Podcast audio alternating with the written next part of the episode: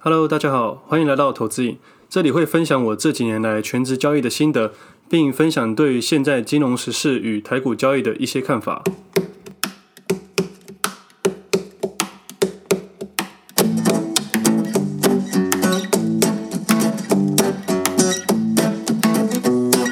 Hello，大家好，欢迎来到我第二十六集的节目，我是魏德。前阵提到说我的部落格一直无法在 Google 上面搜寻到，然后就很多听众朋友私讯我教我怎么做，我非常感谢各位听众，但是我跟我的小编还是弄不太出来，也还在努力的尝试中。这几天回头看看我的部落格文章上的上一篇已经是两个月前了，我真希望可以赶快弄一弄，我才有动力继续写。其实我很喜欢写部落格，因为有时候 Facebook 上面的分享它有点及时，也很容易被洗掉。但我觉得写部落格可以配合图片跟文字，反而适合读者细细的品尝，我也可以留存。自从我说我要减肥开始，到现在已经跑一个多月了，那我的运动表现也比较好一点点，但是还是没办法回到当兵那个时候啊。我很难想象说当兵那个时候怎么可以三公里跑十二分内。现在每天早上跑完，看一下那个时间，我都会以为自己在复健。那每次跑步，我几乎都听音乐啦，有时候会听听 podcasts，但内容都不会是有跟台股有关的。以我自己来说，我早上尽量不会跟别人接触讨论投资，也不会看新闻，因为我自己知道，任何讯息或者一点点的想法都可能影响我的一些判断。虽然我在交易上的主观意识很强，但我相信有些事情会在潜意识发生。就像前几天我看了一部电影叫《全面启动》，一直很赞叹说，为什么十年前可以拍出这么厉害的电影，很有质感又有理念，我相当的佩服。而这导演最近也拍了新片，我还没有时间去看，但是我会找时间去看。我是一个蛮爱看电影的人，我喜欢看那种比较内心深处的东西。我自己是这样想的：一部好的电影不是让你去找答案，而是留下一个令人省思的问题。那另外，我想要分享一件事。其实我下午都有安排自己的英文课，也是因为今年疫情的关系，我被赶回来，我英文学习中断了。那下午的英文课都是线上一对一家教。其实去年底我就决定要断掉交易去学英文的时候，也是挑战自己的一种方式。我一直以来都没有特别在乎这件事情，甚至是有点害怕面对它。但是我之前去读语的时候，发现英文非常的重要。而这几年我只专心做一件事情，也就是金融交易。那其他事情我也没那么在乎。我相信每个人的时间有限，你可以专心做一些你喜欢的做的事情，但其他事情你可能就会忽略它了。那这次去学习给我最大的好处，不是英文的进步，而是我勇敢面对它了。我知道学习不是一天两天就能学会，你必须持之以恒。所以回国后我也不想轻易断掉，所以才继续利用线上英语家教。那我想说的是，我都敢面对自己的弱点，并诚实的去面对。会怕的东西才有值得去挑战。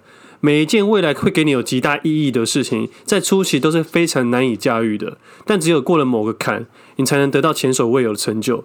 英文是这样，投资也是。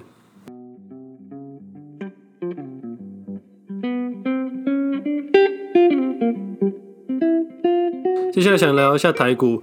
我发现最近台股的热度下降很多，可能是最近股票涨涨跌跌，难度比较高。但我说真的，这两个月的股市才是我以前认识的那样，不是像三月到七月那种无脑做多就可以赚钱的方式。那也可能一堆新手股神最近受了伤，也就安静了许多。我想提醒新手投资人，现在这样子反而更要去学习，因为如果你在难度高的时候学习股票，那之后遇见这种大行情的送分题的时候，你会发现很好做，那获益的速度也可能比较快，所以不要轻言放弃。现在放弃的人，就像我前面几集有说到了，第一阶段的投资人，很多人就在第一阶段进来，然后出去，然后这辈子就不再投资股票。我说如果赔钱的话，那赚钱的话当然是好事啊。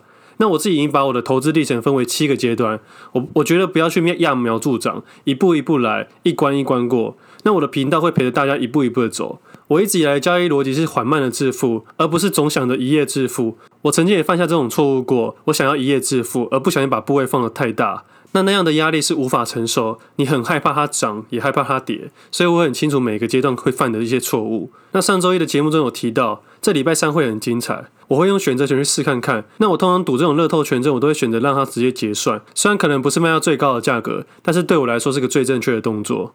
如果你太在乎一些微小的价格变动，你很容易错失一些真正的行情。哦，对了，选择权又是个更难的商品，它算是金融商品里面最难操作的商品之一。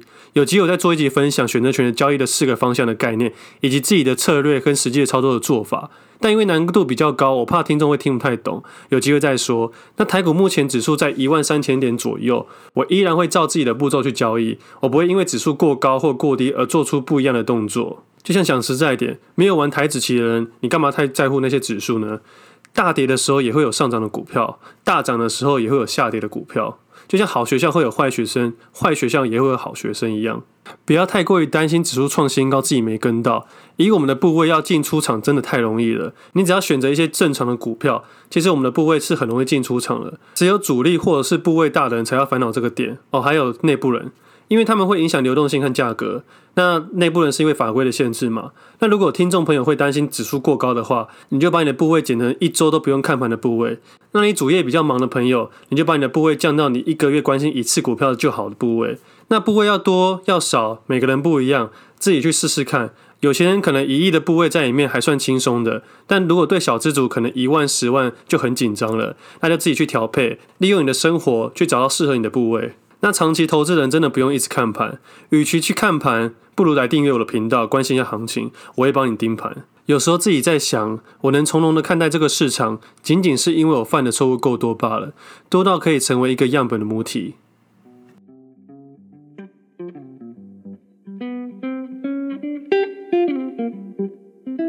最后一个部分来回答一下 Apple Podcast 底下的留言，还有一些听众私讯我的一些问题。有一个听众留言说，蛮喜欢听我讲保险的部分。那是过去有一集讲的是保险基金那些的概念，那我自己是用一些简单的方法去讲解保险的概念。那我觉得很多金融商品其实不难，只是专家讲的很难而已。然后下一个听众是店小耳，请问魏的能否说明一下关于冷水、温水、热水的切入方式，以什么作为三阶段的判断呢？那冷水就是整理区间，温水就是表态，表态可能上去或下去。那热水的话，它可能会大涨大跌，那个波动价格会比较快，也比较大。但是它的趋势方向在温水的时候就告诉你了，那你只要顺势去交易，受伤的机会就比较小了。接下来下一个听众是真的觉得很棒的资讯分享，可是相见恨晚，觉得先厘清投资逻辑，再找到适合自己的方式真的很重要。希望能多分享一些成怎么收拾之前残局的方法。你该不会就是这三个月的股神吧？好了，没关系。其实最主要还是要看你的部位大小，还有你自己心里的承受度。那如果要我来看的话，我一定叫你出清你的库存，因为你自己都没信心了，还问别人，那可能就更没信心了。其实我以前在营业处的时候，我到后期准备要离职之前，我帮了几个同事去处理库存，也就是他们打开他们的账户，叫我帮他们看哪些优劣。那其实通常打开的时候，我几乎都是快要全砍，至少砍了七成以上吧。很多人都买了一篮子的股票，乱七八糟，不知道自己在买什么。那你其实都对那些没信心了。你不如好好的去研究一到五只或十只以内的股票，去组成自己的 ETF，好好照顾他们就好。很多人会买超过三十只股票，然后每个都买一点点。我真的不知道他们在干嘛。所以给你一个小小的建议啦，你一档一档的重新重新去研究，重新去看，重新去设计你的游戏。然后该砍的砍掉，你相信我，你现在赔的钱，你未来都一定赚得回来。但前提是你要去勇敢的面对。那下一个听众留言，相见恨晚，最近才认识投资瘾，但回去追到第一集才发现自己居然买了第一集最不推荐的石油商品。我用了十趴的资金去买了元大石油零零六四二 U，最近这支 ETF 又继续暴跌，请问我该认赔杀出吗？还是使用摊平大法再购入几张，摊平成本再等有反弹再卖？别闹了，不要摊平成本吧。你越摊只是越拼，而且这商品原本就是要吃你豆腐啊。你不管是零零六四二 U 还是另外元大正石油正二，他们这个商品就是拿投资人去做避险，它没有一定好一定坏。我觉得还是有可能会在价格上得到它的优势，但是相对来说会尽量避免去碰一些过度衍生性的金融商品，尤其是它相关于期货这种东西。那我的建议是，我是不能判断未来的价格，但是我是绝对不会做摊平成本的。那你说在等反弹的时候再卖，你怎么知道会反弹？如果你知道会反弹，你就 all in 就好了。但是重点就是因为这是几率游戏，我们都不知道。下一个听众的留言，希望长辈可以耐心的听完。好东西就应该被推爆，跟股癌一个台股一个美股，生在 Podcast 时代真好。我到现在一直还是认为听 Podcast 的人都比较理智，也比较有一些知识水准。那我觉得股癌讲的很好，那我很多概念跟逻辑，其实我们两个都蛮像的。那只是可能我们交易策略可能不太一样，只是大逻辑是差不多的。那我真的很希望一些长辈来听，但通常长辈都不用不太用 Podcast，他们还是习惯听一些投顾老师一些鬼话符。不过不用担心了，我们年轻人就从 Podcast 开始，有一天会把他们翻过去的。那接下来一些问题是 IG 限时动态上的问题，那这边的问题都比较简短，那我也用快问快答的方式去回应你。第一个问题是，请问权证您最长时间持有多久？我通常两天、三天，最长一个礼拜之内会处理掉。第二个问题是如何改善图表零至一的问题？我不知道你在说什么。第三个问题是最近有书的推荐吗？谢谢。我觉得你把我的各平台看完，Podcast 听完，其实够你读了。下一个问题是，当最全职投资人之后，还会回去上班吗？我觉得会，因为在做交易的时候，你得不到除了数字以外的成就感，所以我会回去找别的成就感。下一个问题是，请问我的存股标的该如何选择？我如果做长期投资的话，通常会找找前五十大公司去做买入，而且是定期定额。下一个问题是，请问对投顾研究员这个行业有什么看法？大学毕业适合当做就业目标吗？我觉得每个人的兴趣不一样，投顾研究员并不是交易员，他大多专门研究某个产业的。那对我自己是没兴趣，但如果你有兴趣，也可以去尝试，我觉得也是很好。下一个问题是，小资族若要投资的话，有什么建议？其实我觉得小资族应该专心自己的本业，然后有多余的钱去做定期定额投资就很好了。新手如何找到短线上的标的呢？比方说最近很红的题材，最近正在涨的股票。那其实我前几天有大概有说过我找短线交易的逻辑，但我还是强烈建议新手不要玩短线。下一个问题是，不全职投资后想要做什么？我想先把我的英文学好，再把吉他练好。长线短线的定义是什么？半年以上吗？可是很常遇到一个礼拜就跟你定输赢的。你可以回到我前几集有讲过长线跟短线的概念，它就是存钱跟价差的逻辑。下一个问题，以现在的局势来说，请问我们该如何控制现金和股票的配置呢？就像我前面说的，你是长期还是短期？长期的话，其实不用太过于担心，而且如果你年轻的话，你是有承担风险能力，还有时间的优势。下一个问题，想听主力思维，那其实我会讲主力思维，但是我觉得对大家的帮助不大，因为我们知道我们也做不到，我会花时间去回想之后再分享。下一个问题，如何提升自己看对标的能力？首先，你要先拥有一个看错的勇气。想问看员工持股信托的优缺点，通常它的认购价格都会比较便宜，比市价便宜啦。那未来价格还不确定，但是因为他们每次给你申申购的时候会有一个闭锁期，有点像现在大家很红的那个申购股票。但因为你是内部员工，所以会有一些优先权。那下一个问题，对 IPO 之乱有什么看法？其实 IPO 之乱我在 FB 上面有分享的，很简单的概念，因为现在行情好，公司就较有意愿去做 IPO，而这样的价格会比较好。你不可能在行情很差去做 IPO 吧？这个价格会很差。